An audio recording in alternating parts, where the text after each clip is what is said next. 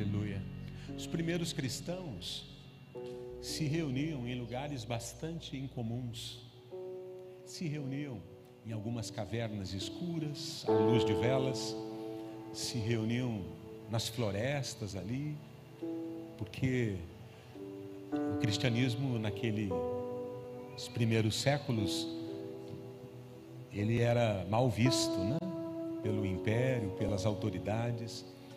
E eu fico imaginando que esses irmãos se reuniam nessas catacumbas, nessas cavernas, e eles não podiam cantar alto, né? Porque senão chamaria atenção.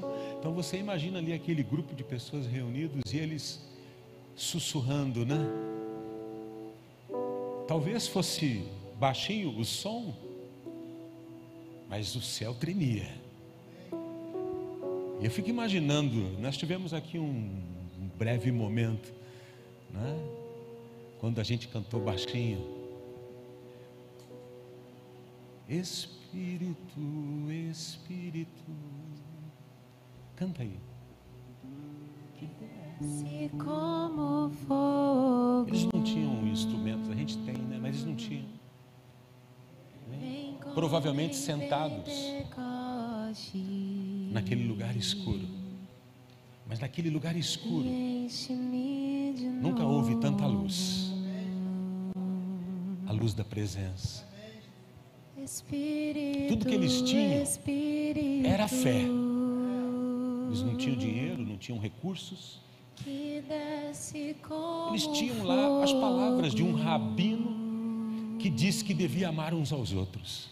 Vem como em Pentecostes. Ele tinha lá as palavras de alguns apóstolos dispostos a morrer por aquele que eles viram ressuscitado. E eles continuaram assim, cantando. Era tudo que eles podiam fazer. Quão grande és tu.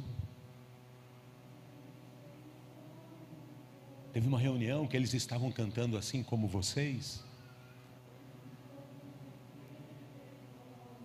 Eles ficaram dez dias se reunindo. Eles não cansaram de cantar. Espírito, Espírito. Primeiro dia, segundo dia, terceiro. E eles seguiram cantando. No décimo dia, eles estavam assentados. 120 pessoas, mais ou menos. De repente, línguas de fogo desceram naquela sala. Vento impetuoso tomou aquele lugar. E a Bíblia diz que eles foram cheios do Espírito Santo. E aquele povo simples saiu pelo mundo e transformou o mundo inteiro. Até hoje, nós celebramos Jesus Cristo, nosso Senhor. Você pode dar um aplauso para Ele? Aleluia! Aleluia!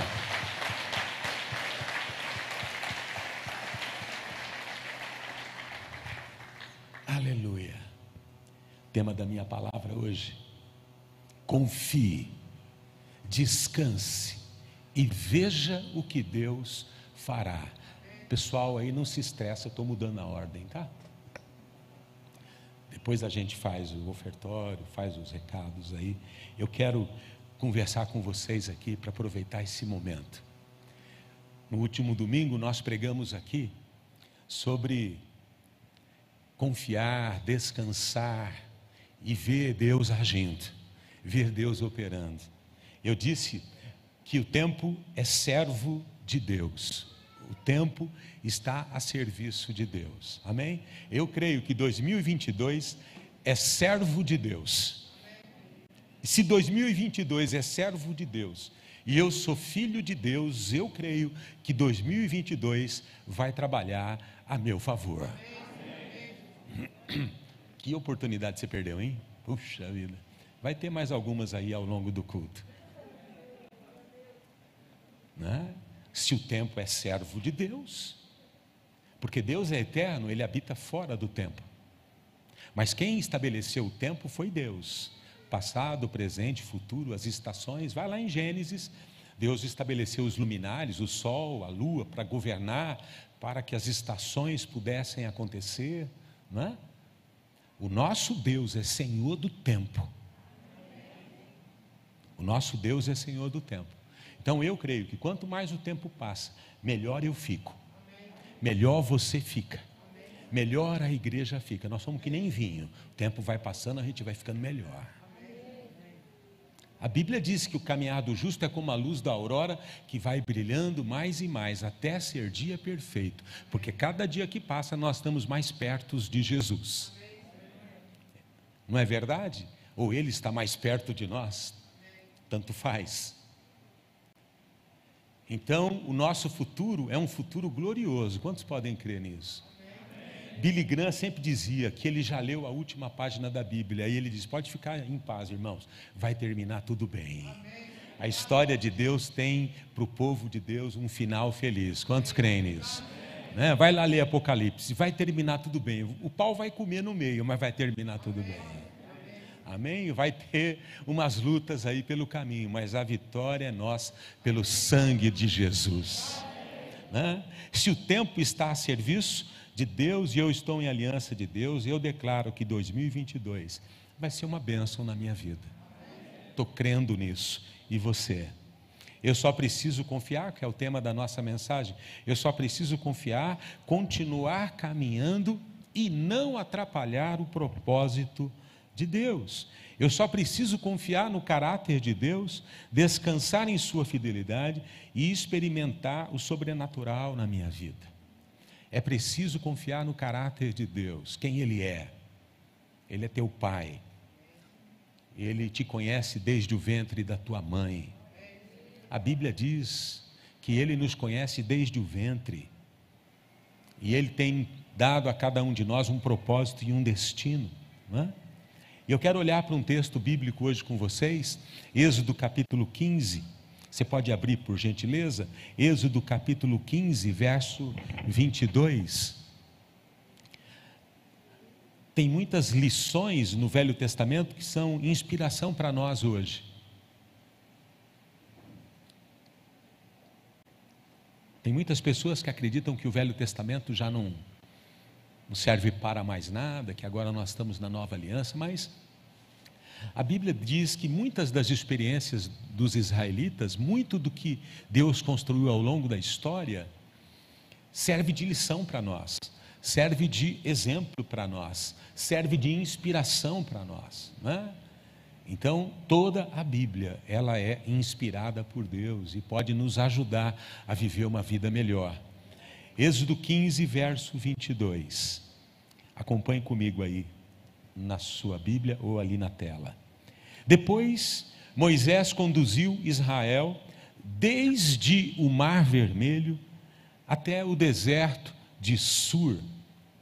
Durante três dias caminharam no deserto, sem encontrar água. Então chegaram a Mara, mas não puderam beber das águas de lá, porque eram amargas. Esta é a razão porque o lugar chama-se Mara. E o povo começou a reclamar. Algumas Bíblias dizem murmurar.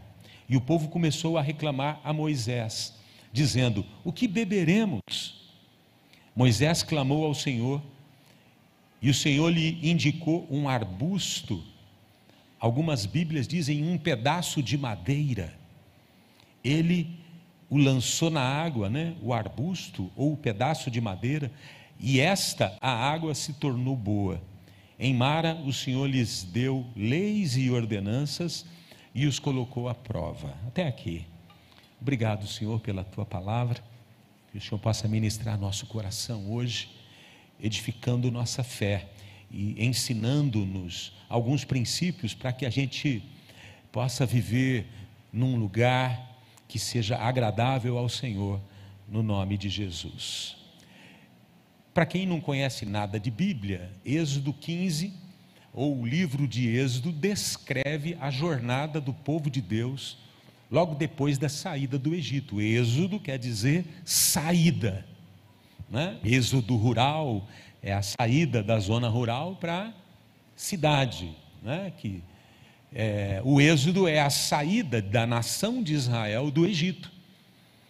o povo de Deus, o povo descendente de Abraão, lá de Gênesis 12, Deus chamou Abraão e formou uma nação. Abraão, Isaac e Jacó. Houve fome na terra, Jacó e 70 dos seus familiares foram para o Egito. Lá no Egito eles cresceram muito e o Faraó tornou Israel uma nação de escravos. Chegaram em 70 pessoas. Jacó, seus filhos, suas noras, seus netos, chegaram em 70 pessoas. 430 anos depois, eles formam um contingente de 3 milhões de pessoas. Chegaram um grupo de 70, Jacó e os seus. 430 anos depois, eles se tornam uma nação com 3 milhões de pessoas aproximadamente. Esse povo foi escravizado no Egito. Moisés é levantado por Deus, realiza lá muitos milagres e o povo sai do Egito. Eles saem do Egito pela mão de Deus, pela misericórdia de Deus, pelo poder de Deus, e eles vão atravessar o Mar Vermelho. A primeira experiência, primeira não, né? Uma das muitas experiências sobrenaturais, vocês lembram disso? Você já deve ter assistido o filme de Moisés. Moisés vai levantar o cajado, o Mar Vermelho vai se abrir, o povo de Israel vai passar. O exército egípcio entra atrás, Moisés levanta o cajado, o mar se fecha, um exército da nação mais poderosa daqueles dias morre ali, no Mar Vermelho. Esse povo chega do outro lado, Miriam, a irmã de Moisés, a irmã mais velha de Moisés, pega o tamborim e sai dançando, cantando né, a vitória de Deus. Moisés cantou, dizem os estudiosos, não sei se é verdade, que Moisés tinha uma dificuldade para falar. Talvez ele fosse gago, mas isso é especulação. Mas até ele cantou. Quando Deus faz milagre, até o gago canta. Né? O Moisés cantou, ele escreveu um cântico, ele celebrou Miriam tocando tamborim. Foi uma festa. Eles saem dali daquela experiência sobrenatural do Mar Vermelho e a viagem começa até a Terra Prometida. Daquela região onde eles estavam no Egito, Ramessés, Ramessés, que é de onde eles saiu de Sucote, parou em Ramessés, até Cades Barneia, que é a fronteira de Israel, essa cidadezinha, levaria uns 12 a 15 dias a pé. Imagina, eles saindo do Egito, com 15 dias, numa jornada firme, eles chegariam lá na terra prometida. Mas você sabe que não foi assim, né? Não foram 15 dias. Quantos anos levou, levaram para eles chegarem na terra prometida? 40 anos. Porque, como eu disse, a gente pode atrasar o plano de Deus na nossa vida. A gente pode atrasar o propósito de Deus na nossa vida quando a gente faz determinadas coisas. Nós vamos ver algumas coisas aqui que atrasam o propósito de Deus na nossa vida. Eles saíram do Mar Vermelho e eles estão caminhando há três dias. Três dias depois do Mar Vermelho, acaba a água que eles tinham trazido do Egito e eles não encontram água porque estão no deserto. E o povo começa a murmurar, o povo começa a se queixar. Eles estão com sede, imagina, 3 milhões de pessoas. Gado, criança, animais, todo mundo precisa de água, vai morrer todo mundo. Todo mundo apavora, todo mundo fica assustado. Vão lá no líder, no Moisés, e reclamam: Você nos tira do Egito e nós vamos aqui morrer de sede no, no deserto? E na verdade eles não estão murmurando contra Moisés, eles estão murmurando contra Deus. O Deus que fez tudo aquilo que eles viram, não é? eles estão se queixando. Não é? Eles chegam num lugar chamado Mara. Alguém lá viu, gritou: água! no acampamento, virou aquela euforia, todo mundo ficou feliz, aí o povo se aproximou para beber, todo mundo desesperado, e quando eles põem água, quando eles levam a água até a boca, a água era salobra, não dava para tomar, a água era amarga. Mara quer dizer amargo. A água era amarga, não dava para tomar, aí que eles ficam furiosos. Que Deus é esse que tira a gente do Egito e nos dá um poço de águas amargas? Que Deus é esse que abre o mar vermelho e nos dá um poço de águas amargas. E é aqui que eu quero começar a minha conversa com vocês.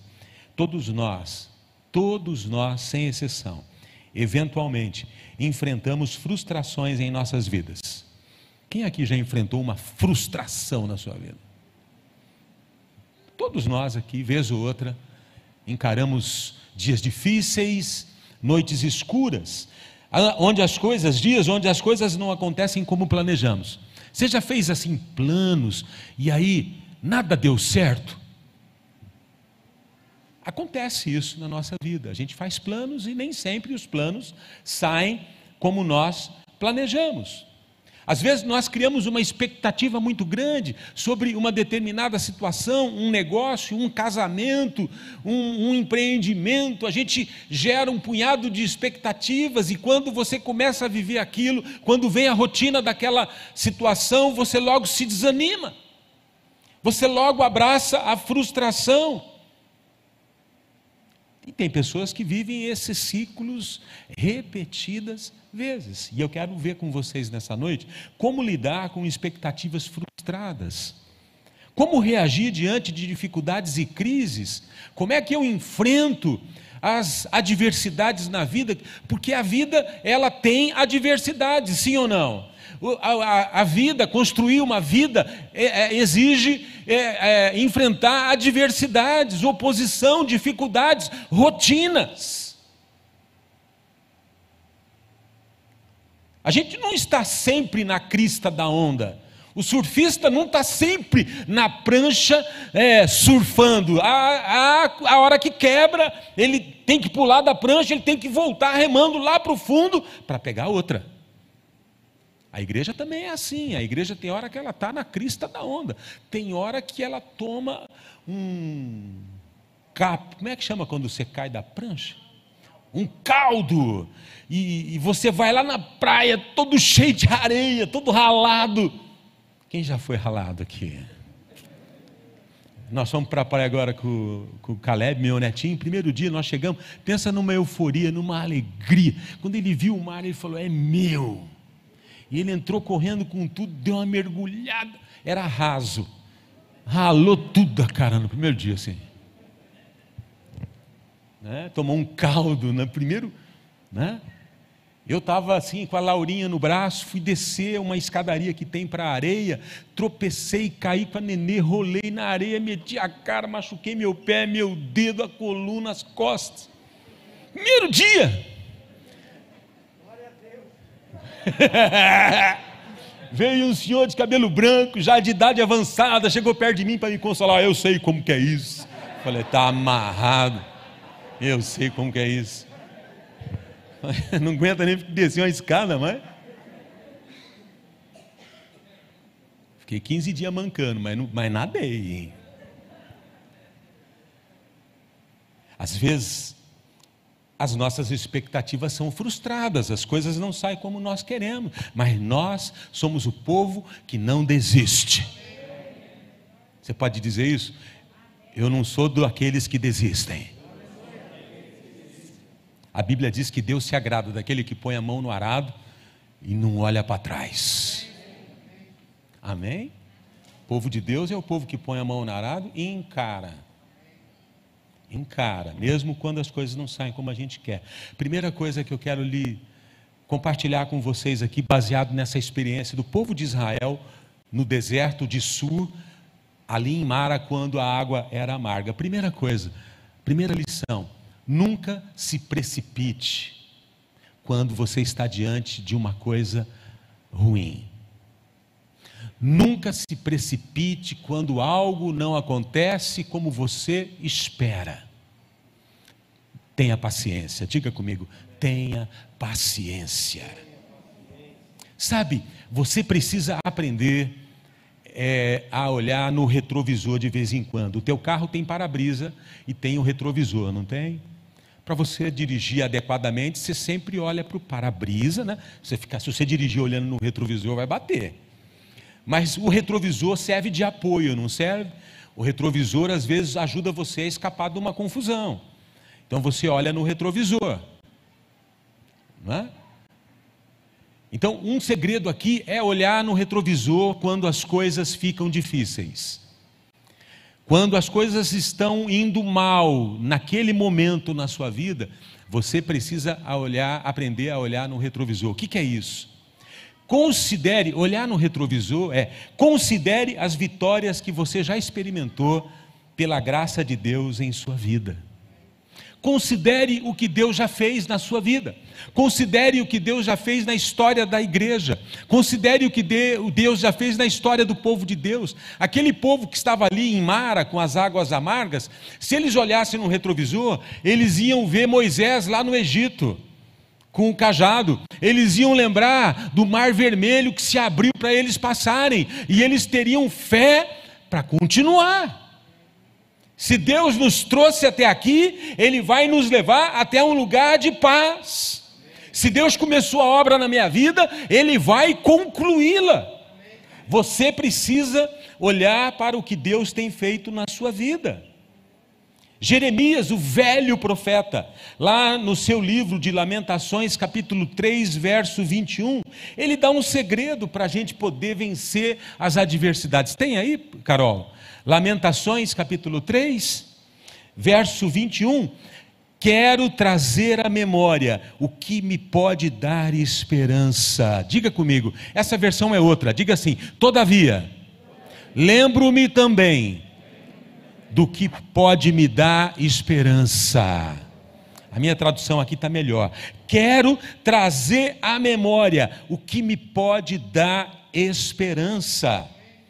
A minha porção é o Senhor, diz a minha alma, portanto esperarei nele. Bom é o Senhor para os que esperam por ele, para a alma que o busca. Você crê nisso? Que Deus é bom para você? Se você busca, ele vai te atender? É o que Jeremias está dizendo, mas o que eu quero aqui é chamar a tua atenção. Você precisa ser alguém que traz à memória o que pode dar a você esperança. Irmãos, é, eu tenho algo que eu fiz há uns 15 anos atrás. Eu chamo de mapa espiritual, ou mapa da minha jornada com Deus. Quando eu estava estudando ainda em Londrina, na Faculdade Teológica Sul-Americana, uma das disciplinas que eu tive foi fazer um mapa espiritual da sua jornada. Então eu voltei lá em 1984, na cidade de Pirapozinho. E aí eu fui fazendo, o exercício era fazer uma recapitulação dos marcos espirituais da sua vida. E eu fui fazendo, Pirapozinho, né? Meu casamento com a Márcia, aí eu parei ali, que delícia. Depois o nascimento do Samuel, do Gabriel, da Priscila, os meus as minhas vitórias no reino de Deus, as minhas derrotas, a depressão, o meu problema no coração, as frieiras. Frieiras não tem. Mas eu fiz um mapa de todas as minhas experiências com Deus, as boas, as difíceis e as vitórias que Ele me deu. Então, quando eu tenho uma noite escura, eu tenho isso salvo no meu computador. Eu tenho lá. Se você quiser, me manda, eu mando para você. Eu tenho salvo no meu computador. Quando eu tenho uma noite escura, quando eu tenho um dia difícil, quando eu tenho uma dificuldade, quando eu brigo com a Márcia, que a gente briga de vez em quando, quando eu tenho um desentendimento na igreja, quando eu fico com vontade de matar alguns irmãos.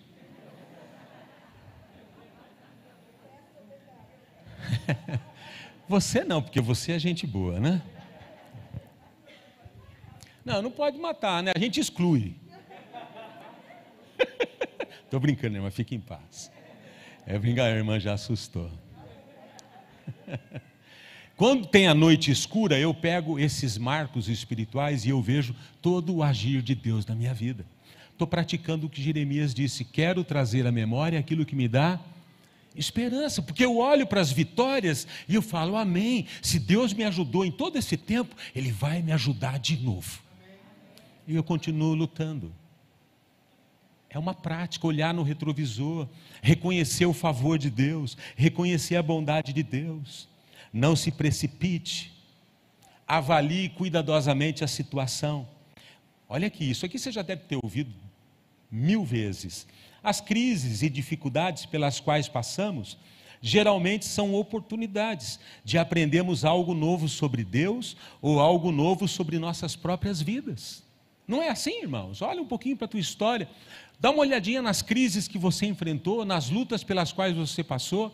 Certamente você aprendeu algo sobre o caráter de Deus, ou algo sobre você que você nem mesmo sabia. Teve gente aqui que enfrentou lutas tão gigantes na vida, e eu sei, que jamais imaginariam que fossem capazes de vivenciá-las e continuar caminhando, mas conseguiram. Porque aquilo que era impossível tornou-se possível, porque alguém confiou em Deus. Está feliz, irmã? Então vamos aplaudir Jesus, que a irmã está feliz com ela?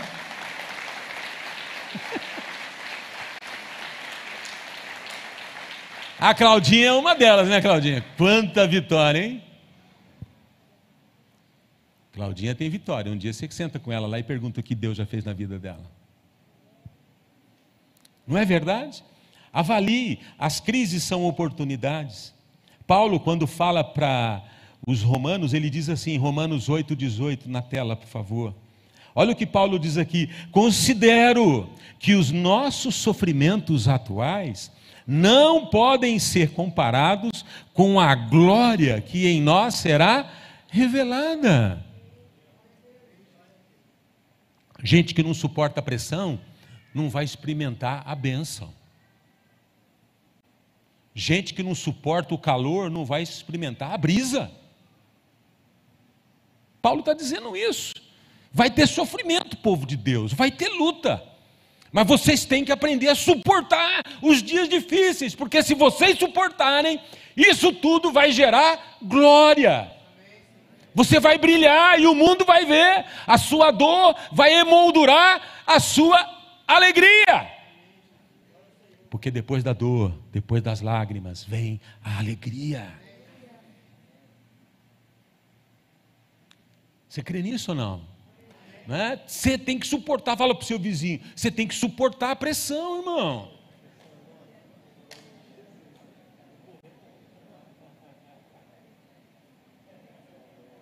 Fala para ele, larga de ser frouxo. Não, Guilherme, estufa o peito, mano. Suporta a pressão. Porque o sofrimento, segundo Paulo, vai redundar em glória. Nós podemos estar passando por aperto, passando por dificuldade, mas se você segura nas mãos do Senhor, vai ter vitória. Olha o que ele vai dizer, o mesmo Paulo, dez versículos depois.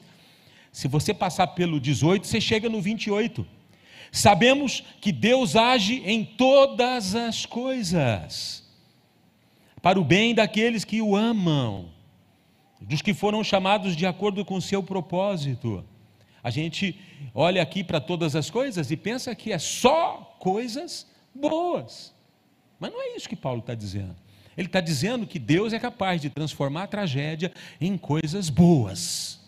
Deus é capaz de tirar caldo de cana de bagaço. É, tem uns dizendo, é verdade. Eu estava com Samuel esses dias tomando garapa com um cara que tem uma garapeira aqui. Ele falou um negócio que eu fiquei pensando. Falei, isso vai dar uma pregação. Eu estava tomando garapa e ele falou o seguinte: Como é que ele chama o rapaz? Sei lá, esqueci o nome dele. Você conhece? Ah, ele falou de você mesmo. Ele falou que você é gente boa, Donizete. Graças a Deus, né? Aí ele falou assim, pastor, eu estou aqui com a minha garapeira tentando ganhar a minha vida, né? Estou aqui, eu precisava ganhar a minha vida. E aí eu comecei a minha garapeira e estou aqui trabalhando.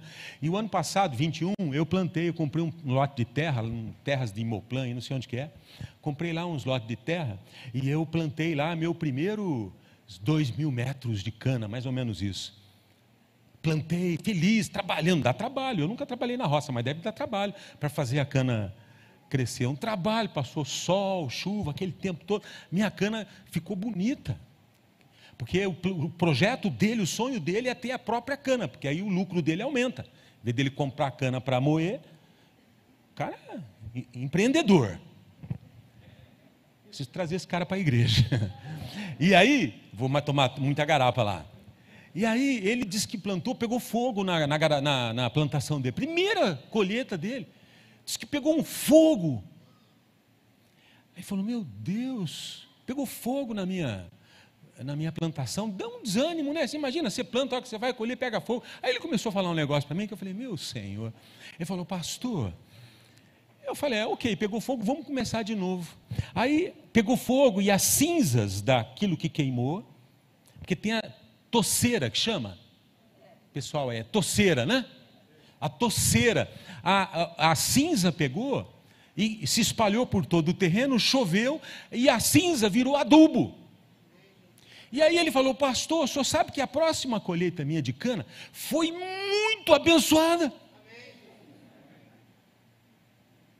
Ó, oh, que pregação que dá isso. Das cinzas houve frutificação. Sabe que Deus faz muito isso. Às vezes pega fogo na sua vida e você fala: Meu Deus, para! Mas Deus está preparando algo novo para você. Deus está produzindo algo novo para você. Deus está preparando você para uma nova jornada. Olha para a vida de José, ele tinha sonhos de que ia ser governador, foi parar na prisão. Foi preso injustamente e Deus ali na prisão estava trabalhando a vida daquele moço. Você tem que suportar a pressão. Fala aí, você tem que suportar a pressão. Sabe, meu irmão, nós somos daqueles que suportam a pressão e avançam. Se você ama a Deus, saiba que Ele é capaz de transformar adversidades em oportunidades de aprendizado, de transformar adversidades em oportunidades para fortalecer seu espírito e sua fé. Aprenda com os seus erros. Tem uma música que eu estou ouvindo do Dani Azevedo, conhece, Tiago? Quero aprender com os meus erros. Não, né? Para não mais cometê-los. É bonita a música. Sei que não vai ser fácil. Depois continua, eu não sei mais. Mas a gente precisa aprender com os nossos erros e avançar. Olha o que diz Êxodo 15, 25. Em Mara, Êxodo 15, 25, parte B. Em Mara, o Senhor lhes deu leis e ordenanças e os pôs à prova. Crises colocam à prova nosso caráter e nossa fé. Quando algo nos falta, descobrimos o quanto Deus tem sido realmente suficiente em nossas vidas. A gente esperneia demais, a gente reclama demais, a gente murmura demais, porque Deus não tem sido suficiente para nós. As crises revelam o quanto Deus é suficiente para você. As crises e as faltas que você tem revelam se Deus é mesmo suficiente para você.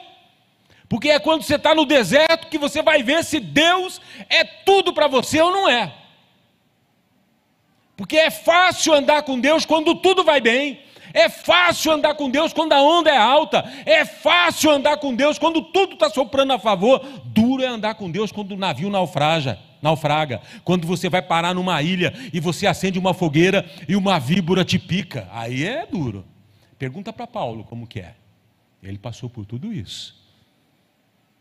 Não é? Nós precisamos aprender a suportar a pressão. Segunda ensino, o primeiro é esse: não se precipite, olhe no retrovisor, não é? Veja o que Deus já fez na sua vida, continue lutando. O segundo, evite o caminho da murmuração. Murmuração é um problema, meu irmão. Diante da dificuldade, o que, que o povo fez? Começou a se queixar, começou a murmurar. Olha aqui, guarda isso aqui no teu coração. Às vezes a murmuração deixa de ser um hábito ruim e torna-se um lugar onde habitamos, um estilo de vida. Às vezes deixa de ser um hábito, a murmuração deixa de ser um hábito ruim e se torna um lugar de habitação. Você conhece gente que você vai conversar, reclama. É do, eu não gosto. Eu fujo. Porque tem gente que você vai conversar, é o Lula, é o Bolsonaro, é a Dilma, é a economia, é aquilo. Ah, ah, ah, o sol está muito quente, hoje está muito frio. Murmuração se torna um estilo de vida, queixa, sobre queixa. Olha o que diz Provérbios, capítulo 18, 21. A língua tem o poder sobre a vida e sobre a morte. Os que gostam de usá-la comerão do seu fruto. Cuidado com a sua boca, meu irmão. Você vai comer fruto doce ou amargo. Provérbios 21, verso 9, na tradução King James, que é uma tradução mais antiga, o King James diz assim: É melhor morar só, no fundo de um quintal, do que dentro de uma mansão com uma mulher murmuradora e briguenta. Os homens estão rindo, mas você pode botar a homem ali. É melhor morar só no fundo de um quintal do que dentro de uma mansão com um homem murmurador e briguento. É, é. É homem e mulher ali. Porque a murmuração e, e, e, e temperamento briguento é para todo lado. A Bíblia diz: é melhor um fundo de quintal do que uma mansão. Cuidado com a murmuração. Cuidado com a murmuração. Cuidado com o que você fala. Mara é um lugar perigoso. Mara pode tornar-se o lugar de sua morte espiritual ou o adubo para a sua fé. Sua atitude faz toda a diferença. O lugar difícil pode ser as cinzas da garapeira do nosso irmão lá. Amém? Deus pode transformar. Nunca se esqueça. O consolo de quem vive na murmuração é encontrar o culpado por sua situação.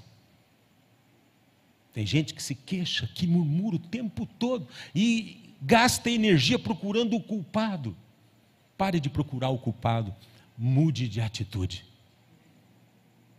Isso que nós cantamos aqui parece pouco, grande é o nosso Deus. Não foi isso que nós cantamos?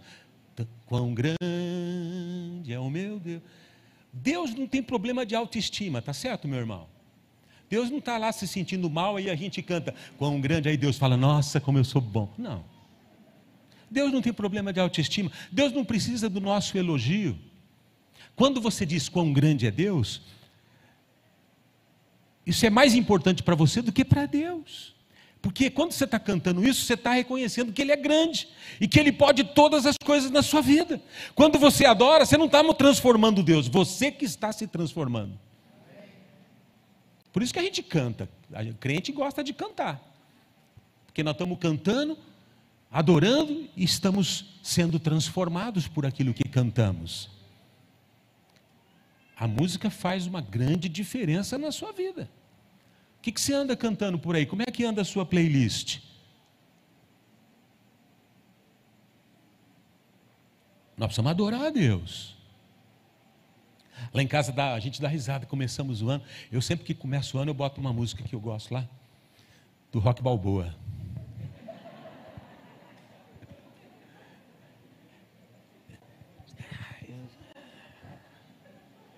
Eye of the Tiger. Gonna Fly. Aquela música quando ele entra lá e, e bate em todo mundo. Eu falei, esse ano eu vou bater. Vou apanhar um pouco também. Espero bater mais.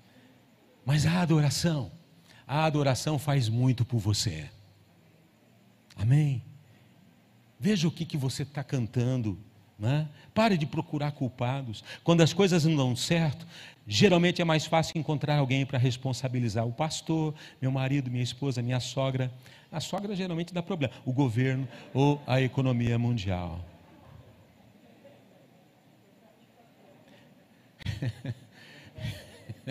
a irmã vai sair da igreja hoje. Fica firme, irmã. Fica aí que vai, vai, vai melhorar. Responsabilizar alguém não muda nada, aumenta a minha raiva e frustração. Confiar em Deus, voltar a caminhar, ter conversas francas, olhar no espelho costuma ser mais efetivo se você quer uma vida nova. Terceiro e último para encerrar, Gi, pode vir aqui para começar a fazer aquele fundo musical para fazer o pessoal chorar. Primeira coisa, não se precipite. Segunda coisa, não murmure. Diga, eu não quero mais murmurar. Eu sei que vai ser difícil, amanhã você já vai dar uma mas você vai tentar esse ano em nome de Jesus. Amém? Você vai tentar esse ano no nome de Jesus. Você vai olhar para a vida com um pouquinho mais de, de alegria. Sabe, Deus vai fazer algo novo na sua vida. Lembra que eu falei? O tempo é servo de Deus, então, é, se eu estou andando com Deus, quanto mais o tempo passa, melhor eu vou ficar com Deus. Amém? Tem expectativa de uma coisa melhor. Terceiro, confie em Deus. O povo começou a reclamar: o que, que vamos beber? O que, que Moisés fez? Tudo que um homem pode fazer, uma mulher. Moisés clamou ao Senhor e o Senhor lhe mostrou um arbusto. Olha que coisa ridícula. Fala sério, a água está amarga, a fonte da água está contaminada. Aí Deus falou: está vendo aquele pedaço de pau ali? Aquele arbusto, pega ele. Ok, Moisés obedecia. Ele foi lá e pegou e falou: agora joga na água aí. Fala sério. Faz sentido isso? Nenhum, nenhum. Moisés falou: Deus, tem certeza? O senhor está mandando, mas vai dar, isso aí vai dar problema. O povo vai me pegar aqui. Moisés, obedece. Você já viu que funcionou lá atrás? Vai funcionar. Deus não age como a gente gostaria que ele agisse. Deus é um Deus de coisas sobrenaturais. Pega esse arbusto e joga na água. Existem situações na nossa vida, guarda isso, que jamais poderemos superar ou vencer de forma natural. Você pode gastar milhões de reais. Quando o problema é a fonte, só Deus pode resolver. Tem gente que gasta milhões de reais com remédios, com, com terapias. Eu não sou contra isso. Não sou contra isso. Mas tem situações na minha vida e na sua que só a cura da fonte que vai mudar. Só a cura da fonte que vai mudar. Porque tem fonte que produz água amarga. A pessoa tenta, ela luta, ela luta, ela luta, mas ela produz amargor. Nessa noite, Deus quer curar essa fonte para produzir água boa e é sobrenatural, não é como você está imaginando, porque Deus não age segundo os seus padrões, Deus age segundo os padrões dele. Quando ele diz, joga esse pedaço de pau aí, jogue e creia no milagre. Quando um moço de Eliseu perdeu o machado, ele estava cortando árvore, ele bateu, o machado era emprestado, o ferro caiu no rio. Chamaram o profeta Eliseu: O que, que eu vou fazer? O machado era emprestado, eu estava usando para fazer a obra de Deus. Eliseu foi lá, pegou um galho, que ridículo. Ele jogou um galho na água. O galho afunda? Não, né? O galho ele boia, né? O ferro afunda o menino falou para o Eliseu: O que, que é isso, Eliseu? Olha aí que você vai ver. O menino ficou olhando para aquele pau boiando. Enquanto ele ficou olhando para o pau boiando, a fé dele cresceu. E o machado que estava no fundo, o ferro, subiu e ele pegou. Eliseu falou para ele: Pega aí o teu machado e volta a trabalhar, porque sou eu que sustento você. Faz sentido isso, irmãos? Se jogar um, uma madeira e subir um ferro do fundo? Não faz. Oi? Só faz se for de Deus. Por isso que nessa noite meu convite é pare de lutar com as suas próprias forças e deixe Deus agir na sua vida. Quantas vezes gastamos tempo e dinheiro tentando botar ordem em nossas vidas, quanto esforço e boa vontade para resultados pouco animadores, porque estamos confiando em nós mesmos e não em Deus. Um arbusto, um pedaço de madeira era a provisão de Deus, era o que Deus tinha para aquele tempo. Sabe, e eu encerro com isso: o Evangelho é como esse pedaço de madeira que Moisés jogou ali em Mara. O Evangelho tem o poder regenerador, ele tem o poder de transformar as fontes mais profundas da existência humana. Um coração que era capaz de produzir apenas amargor, em Cristo, torna-se uma fonte de águas vivas. Olha o que diz 1 Pedro capítulo 2, verso 24. Você tem aí, Carol? 1 Pedro 2, 24. Ele mesmo levou em seu corpo os nossos pecados sobre o madeiro a fim de que morrêssemos para os pecados e vivêssemos para a justiça. Por suas feridas, pelas feridas de Cristo, vocês foram curados. Sabe? Esse madeiro é a cruz. Esse madeiro é a cruz. A cruz de nosso Senhor Jesus Cristo tem o poder de curar as fontes de águas amargas.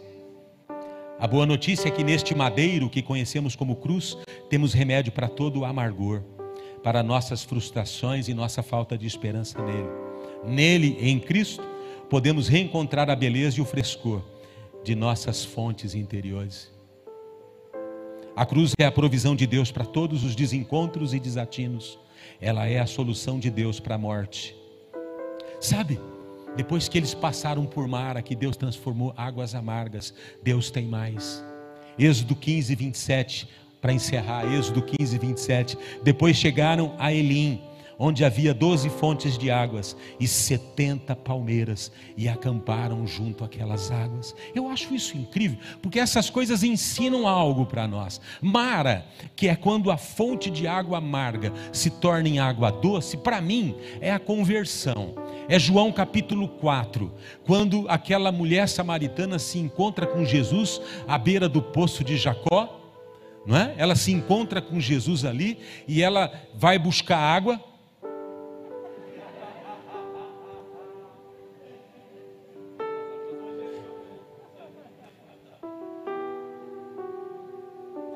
Ela está ali meio-dia buscando águas. E ali Jesus fala: quem beber dessa água, desse poço, vai ter sede de novo. Mas quem beber da água que eu lhe der, jamais vai ter sede. Jesus estava falando de águas vivas. Aquela mulher falou: Me dá dessa água. E ela tomou, ela creu em Jesus. E no interior dela brotou uma fonte, a água amarga, porque ela já tinha tido cinco casamentos. Ela tinha tido cinco casamentos. E o sexto relacionamento que ela estava, ela estava amigada com um cara. Mas ela tomou água viva. E a vida dela mudou.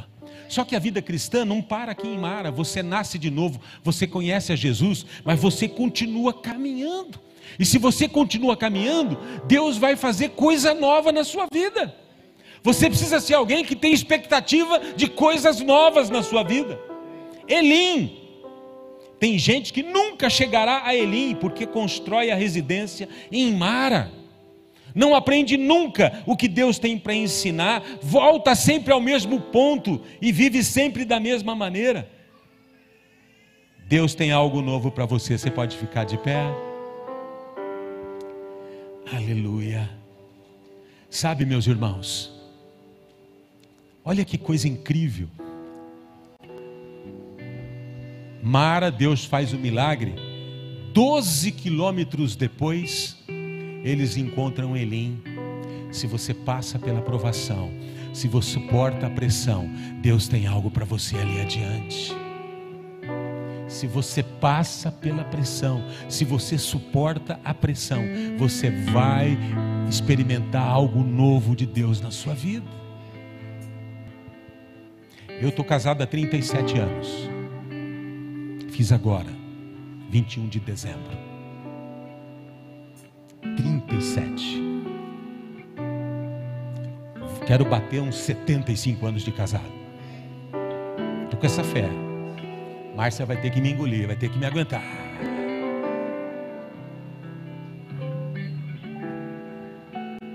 Mas nem sempre foi fácil. Mas nós suportamos a pressão.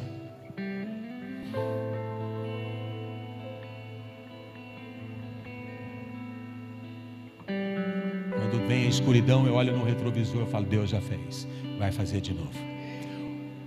Deus que foi ontem, é hoje também vai ser amanhã.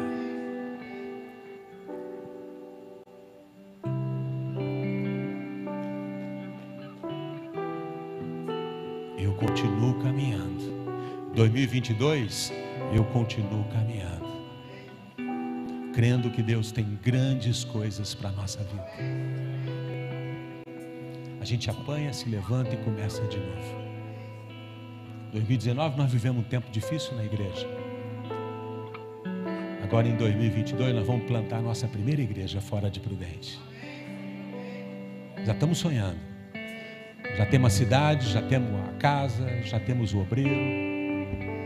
Estamos orando.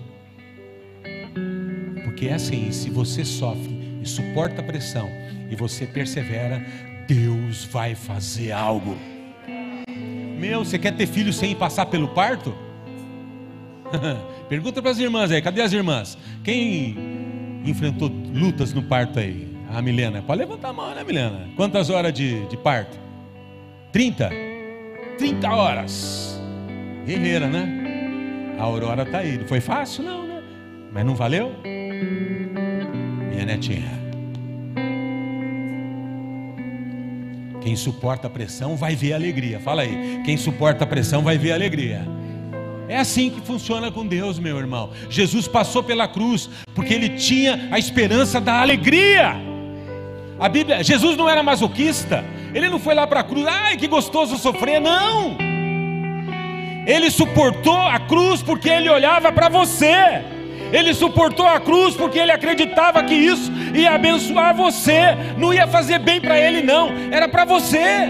Sabe, você tem que aprender a suportar o sofrimento, não é só para você ficar bem, não, é para os outros ficarem bem também. Você rala e trabalha para os seus filhos ficarem bem. Isso é ser cristão. Isso é ser cristão. Aleluia.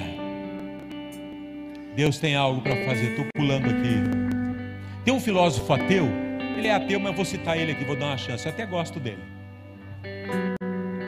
Ele escreve umas coisas que eu, eu gosto. Eu acho que ele é cristão disfarçado. O nome dele é Leandro Carnal. Esse nome também não ajuda. Carnal. Podia ser Leandro Espiritual, né? mas ele, é, ele fala, eu sou ateu. Mas pensa num cara que fala da Bíblia. Eu estou desconfiado ele diz uma coisa interessante. O que deu a Jó, lembra do Jó? Quem conhece o Jó aí? Não é o seu vizinho, não, é o da Bíblia. O cara que passou um perrengue lá, sofreu. O que deu a Jó a dimensão e a consciência de um plano maior foi a dor.